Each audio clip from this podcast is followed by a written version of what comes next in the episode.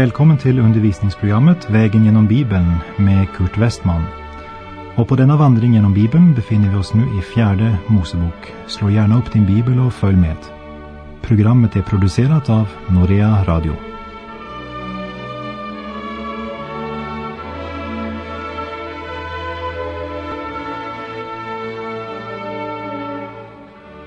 Vi har kommit till fjärde Moseboks fjortonde kapitel där Israels barn måste avgöra om de ska följa Guds order och inta landet eller inte. Och vi ska upptäcka att Israel vägrar gå in i kanan. Och det är deras otro som är orsaken. Bibeln är själv den bästa kommentator av vad som sker. Och det är Hebreerbrevets författare som uttrycker det så här i Hebreerbrevet 3. Vilka var det då som hörde och ändå gjorde uppror? Om inte alla de som hade tågat ut ur Egypten under Mose. Vilka var honom förhatliga under 40 år, om inte de som hade syndat och blev liggande döda i öknen? Vilka gällde eden att de inte skulle komma in i hans vila, om inte dem som hade vägrat att lyda? Så ser vi att det var för sin otro som de inte kunde komma in. Det var deras otro som hindrade dem att gå in i kanan. Vi läser i fjärde Mosebok 14, verserna 1 och 2. Då började hela menigheten ropa och skrika och folket grät den natten. Och alla Israels barn knotade mot Mose och Aron och hela menigheten och sade till dem O, att vi hade fått dö i Egyptens land eller att vi hade fått dö här i öknen. Vad de egentligen säger är Kanan, landet som Gud vill ge oss, är värre än döden. Vi hade hellre dött i Egypten eller i öknen än att dö i kanan. I profeten Nehemjas nionde kapitel, verserna 16 och 17, så förkunnar leviterna följande. Men våra fäder var övermodiga. De var styvsinta, så att de inte hörde på dina bud. De ville inte höra och tänkte inte på det under som du hade gjort med dem utan var styvsinta och valde i sin motsträvighet en anförare för att återvända till sin träldom. Men du är en förlåtande Gud, nådig och barmhärtig, långmodig och stor i mildhet, och du övergav dem inte. De gjorde alltså uppror mot Mose, valde sig en anförare för att återvända till Egypten och landet som Gud sagt flöt av mjölk och honung, det beskriver de så här i fjärde Mosebok 14.3. Varför vill då Herren föra oss in i detta andra land, där vi måste falla för svärd och där våra hustrur och barn ska bli fiendens byte? Det skulle förvisso vara bättre för oss att vända tillbaka till Egypten. Våra hustrur och barn blir fiendens byte.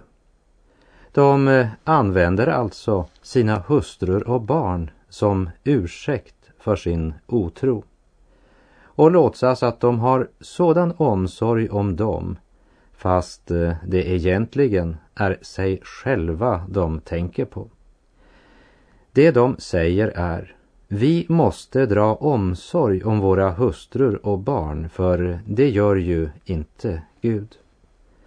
Men vilka var det som intog landet?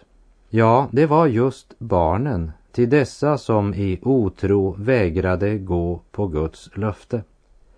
Tänk, här satt de gamla och grät och sa att de tänkte på sina barns säkerhet. Men sanningen var att de tänkte på Egyptens köttgrytor, purjolök och vitlök. Medan Gud tänkte på barnens säkerhet och framtid och på sitt löfte till Abraham. Men det var en hel generation som gick miste om uppfyllelsen av löftet därför att de i otro vägrade inta landet. Vi läser verserna 4 till och med 9. Och de sade till varandra, låt oss välja en anförare och vända tillbaka till Egypten. Då föll Mose och Aron ned på sina ansikten inför Israels barns hela församlade menighet. Och Josua, Nuns son, och Kaleb, Jefunnes son, vilka var bland dem som hade bespejat landet, rev sönder sina kläder och sade till Israels barns hela menighet. Det land som vi har genomvandrat och bespejat är ett mycket gott land. Om Herren har behag till oss så ska han föra oss in i det landet och ge det åt oss. Ett land som flyter av mjölk och honung. Ni må bara inte sätta er upp mot Herren.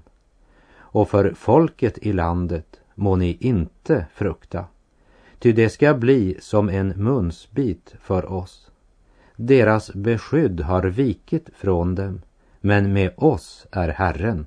Frukta inte för dem. Dessa två män, Kaleb och Josua, rapporterade samma fakta som de andra. Men vad är då skillnaden i deras rapport? Skillnaden, det är hur de bedömde situationen. Därför att de räknade med Gud. När man ser sig själv som en gräshoppa inför jättar, då behöver man verkligen Gud. Och Kaleb och Josua var i högsta grad beroende av Gud. Om Herren har behag i oss ska han föra oss in i landet, säger de.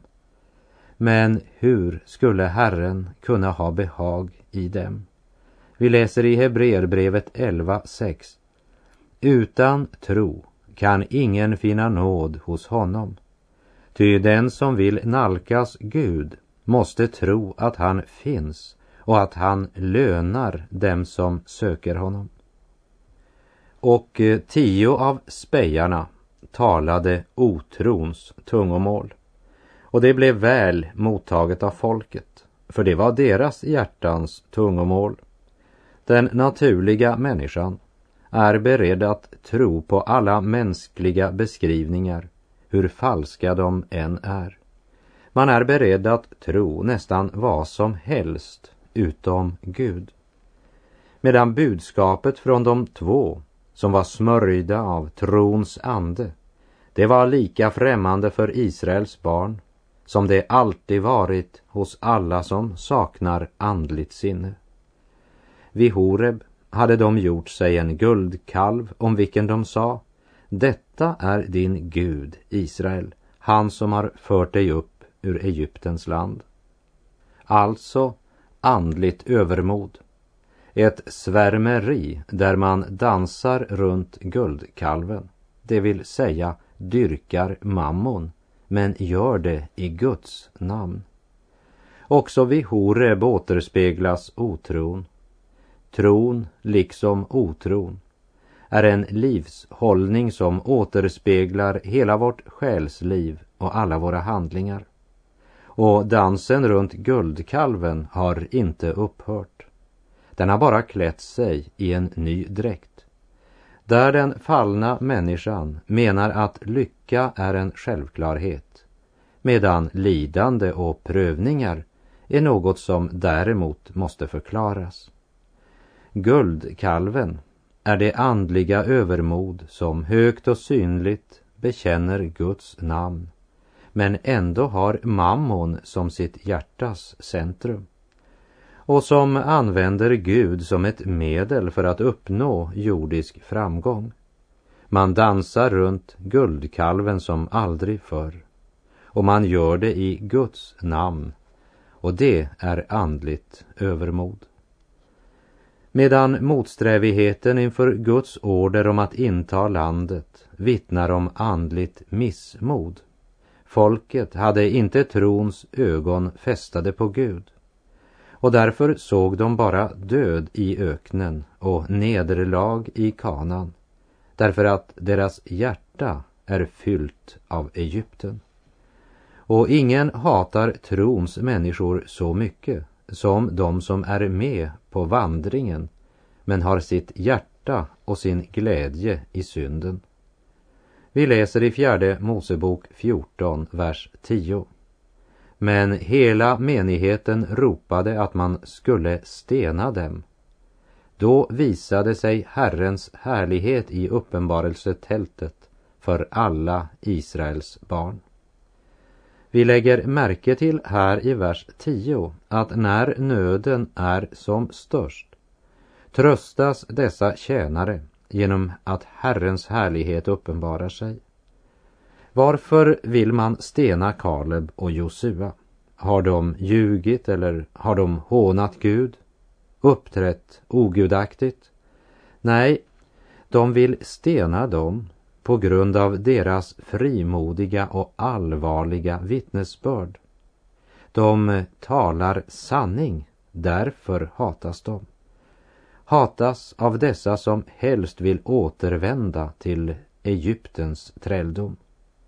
I Johannes 15, verserna 18 och 19 står det Om världen hatar er, kom då ihåg att den har hatat mig före er. Om ni tillhörde världen skulle världen älska er som sina egna. Men nu tillhör ni inte världen, utan jag har kallat er ut ur världen och därför hatar världen er.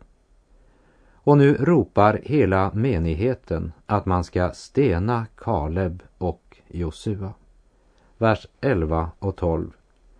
Och Herren sade till Mose, hur länge ska detta folk förakta mig och hur länge ska det framhärda i att inte vilja tro på mig, trots alla de tecken jag har gjort ibland dem. Jag ska slå dem med pest och förgöra dem, men dig vill jag göra till ett folk större och mäktigare än detta. Hade Moses, som växte upp i lyx vid faraos hov i Egypten, en dag förlorat allt och varit tvungen att fly ut i öknen och i 40 år haft det förnedrande jobbet som fåraherde så hade han nu sitt livs största chans till en ny karriär. Aldrig har någon människa någon gång stått inför en sådan enorm möjlighet. Chansen att bli grundläggaren av en ny och mäktig nation. Ett erbjudande från Gud själv. Och folket hade haft sina chanser, men de hade ju bara förorsakat honom besvär genom all sin otro, helt sedan uttåget av Egypten. Själv så var han ju trots allt en tronsman. Och bara tänk på vad han kunde bli om han bara blev kvitt denna skröpliga och likgiltiga församling. Det var egentligen rätt åt dem att de fick dö här. Då kanske de äntligen insåg att de skulle ha hört på honom. Han hade ju rätt. Men Moses tänker inte på det sättet. För han är inte en maktmänniska som sökt jobb i kyrkan för att göra karriär. Han är kallad av Gud att leda sitt folk. Och en ledare i en församling ska inte söka någon egen ära eller någon position eller något som helst för sig själv. Därför väljer Moses inte att se chansen att avancera i organisationen som en möjlighet för honom själv. Men han ser det som sitt kall att bära sitt folk i förbön inför Gud.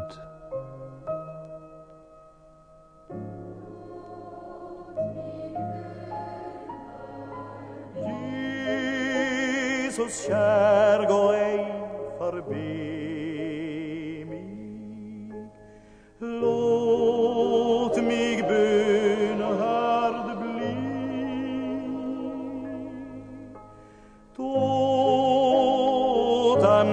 Nåd du skänker. Gå mig förbi. Fjärde Mosebok 14, verserna 13 till och med 19. Mose sade till Herren, Egypterna har ju erfarit att du med din kraft har fört detta folk ut från dem hit upp. Och de har talat om det för inbyggarna här i landet, så att de har fått höra att du är Herren mitt ibland detta folk, att du, Herre, visar dig för dem ansikte mot ansikte att din molnsky står över dem och att du går framför dem i en molnstod om dagen och i en eldstod om natten. Om du nu dödade hela detta folk, då skulle hedningarna som fick höra detta berättas om dig säga så. Därför att Herren inte förmådde föra detta folk in i det land som han med ed hade lovat dem, därför har han slaktat dem i öknen. Nej, Må nu Herrens kraft bevisa sig stor, så som du har talat och sagt, Herren är långmodig och stor i mildhet och han förlåter missgärning och överträdelse, fastän han inte låter någon bli ostraffad, utan hemsöker fädernas missgärning på barn och efterkommande i tredje och fjärde led. Så förlåt nu detta folk dess missgärning enligt din stora nåd som du har låtit din förlåtelse följa detta folk allt ifrån Egypten och ända hit. Mose bön säger oss verkligen något om vad som bor i det hjärta som är ett bedjande hjärta och som överensstämmer med det Guds ord säger om kärleken i Första Korinthierbrevet 13, verserna 4 till 7.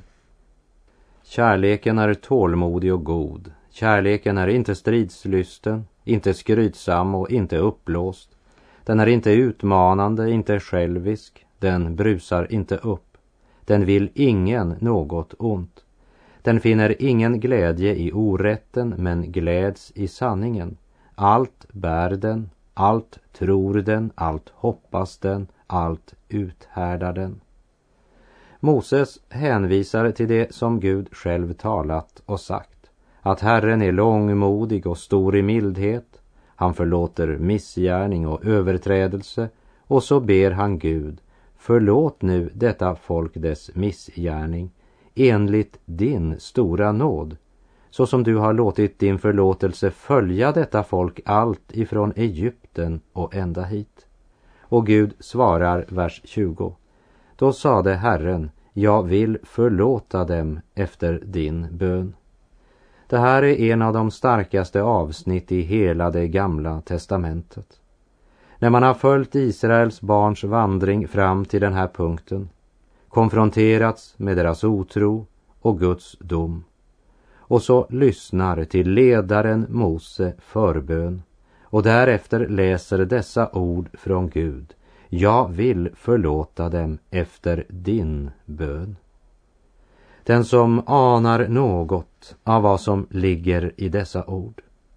Han kan inte längre bli sittande framför tvn medan världen går under. Men den som tror på ödet och har en trosbekännelse ungefär som den gamla slagen, Keus sera sera, det som sker, det sker, den förblir sittande framför tvn och har inte tid att be. Men den som tror på Gud tror att vad Gud har sagt det är han också mäktig att hålla. Han kan inte annat än vända sig till Gud i bön. För hans hjärta brinner. Det är tänt av orden från Gud själv. Jag vill förlåta dem efter din bön. Trons människa vet att även om Gud inte uppfyller alla mina önskningar så uppfyller han alla sina löften. Skulle någon ha gett upp sin församling så var det väl Mose. Folket hade till och med valt sig en ny ledare som ska leda dem tillbaka till Egypten. Men har folket förkastat Mose så har inte Mose förkastat folket. Men i förbön bär han folket på nytt inför Gud. För han vet att folkets olycka är att deras hjärtan har vänt sig bort från Gud och att de därför ständigt pendlar mellan övermod och missmod. Och när han avslutar bönen säger alltså Herren, jag vill förlåta dem efter din bön. Och därefter uttalar Gud en profetia i verserna 21 till 24. Men så sant jag lever och så sant hela jorden skall bli full av Herrens härlighet, av alla de män som har sett min härlighet och det tecken jag har gjort i Egypten och i öknen och som ändå nu tio gånger har frestat mig och inte velat höra min röst. Av dem ska ingen få se det land som jag med ed har lovat åt deras fäder. Ingen av dem som har föraktat mig skall få se det. Men eftersom i min tjänare Kaleb är en annan ande så att han i allt har efterföljt mig, därför vill jag låta honom komma in i det land där han nu har varit och hans avkomlingar ska äga det. Domen faller över Israels barn och den generation som knotade mot Gud ska inte inta löfteslandet. Josua och Kaleb är de enda som Gud skiljer ut från sin generation. Gud lovar att de ska inta landet och Gud uppfyller också det löftet. Men på grund av sin otro får nu alla Israels barn som är 20 år eller mera irra runt i vildmarken till dess de dör. Så även om Josua och Kaleb hade handlat och talat i tro måste också de irra runt i öknen i närmare 40 år, även om de inte behövde dö i öknen, men fick gå in i löfteslandet. Vi läser från vers 26. Och Herren talade till Mose och Aron och sade, hur länge ska denna onda menighet fortsätta att knota mot mig? Ty jag har hört hur Israels barn knotar mot mig. Säg nu till dem, så sant jag lever, säger Herren, jag ska göra med er som ni själva har sagt inför mig. Här i öknen ska era döda kroppar bli liggande. Så skall det gå med er alla, så många ni är som har blivit inmönstrade. Alla som är 20 år gamla eller mer, eftersom ni har knotat mot mig. Sannerligen, ingen av er ska komma in i det land som jag med upplyft hand har lovat ge er till boning. Ingen, förutom Kaleb Jefunnes son och Josua, Nuns son. Men era barn om vilka ni sa att det skulle bli fiendens byte, dem ska jag låta komma dit in och det ska lära känna det land som ni har föraktat. Ni själva däremot, era döda kroppar skall bli liggande här i öknen. Deras barn, som de hävdade att de hade en sådan omsorg för, de skulle tryggt föras in i det land som deras fäder föraktade. Vers 33 till 35. Och era barn ska dra omkring som herdar i öknen i 40 år och skall bära på bördan av er trolösa avfällighet till dess att era döda kroppar har gått under i öknen. Som ni under 40 dagar har bespejat landet så skall ni under 40 år, ett år för varje dag, komma att bära på era missgärningar. Ni ska då erfara vad det är att jag tar min hand ifrån er. Jag, Herren, talar. Jag ska förvisso göra så med hela denna onda menighet som har gaddat sig samman mot mig. Här i öknen ska det förgås. Här skall det dö. Deras förräderi var en blandning av svärmisk övertro som vid Horeb då de dansade runt guldkalven och otrons missmod som när de litade mer på de yttre synliga förhållanden och sin egen bedömning än på Guds löfte här vid gränsen till Kanans land. Ett förlossat folk som pendlar mellan övertro och missmod. Och än en gång ser vi att det var otro och synd mot Gud att bespeja landet och för var dag de spejat i kanan ska de i ett år bära på sin missgärning, ett år för var dag. Vi läser från vers 36. Och de män som Mose hade sänt iväg för att bespeja landet och som vid sin återkomst hade förlett hela menigheten att knota mot honom, därigenom att de talade illa om landet. Dessa män som hade talat illa om landet träffades nu av döden genom en hemsökelse inför Herrens ansikte. Av de män som hade gått iväg för att bespeja landet blev dock Josua Nuns son och Kaleb Jefunnes son vid liv. Bland de tolv spejare som blev sända till kanan så var det endast sådana som var hövdingar som var utvalda. Det var alltså ledare med ansvar. Men tio av dem lät sig styras av sin otro och det präglade deras vittnesbörd. Och vittnesbördet präglade församlingen eftersom tron kommer av predikan. Och dessa tio som föraktade Guds löftesland och talade illa om det drabbas nu av en hemsökelse som blev deras död. Det är fruktansvärt att i otro förakta Guds löften. Men när de nu ska börja resan tillbaka till Egypten och vänder sina ansikten mot öknen igen så blir de mera rädda för öknen än vad de var för att inta landet. Verserna 40 till 42. Och det steg upp tidigt följande morgon för att dra iväg upp mot den övre bergsbygden och det sade Se, här är vi. Vi vill nu dra upp till det land som Herren har talat om, ty vi har syndat. Men Mose sade varför vill ni så överträda Herrens befallning? Det kan ju inte lyckas väl. Herren är inte med bland er. Dra därför inte dit upp för att ni inte må bli slagna av era fiender. Nu var det för sent.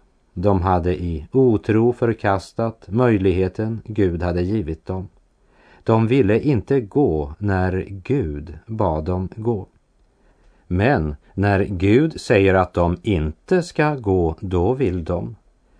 Det är övermod. Tro är inte övermod.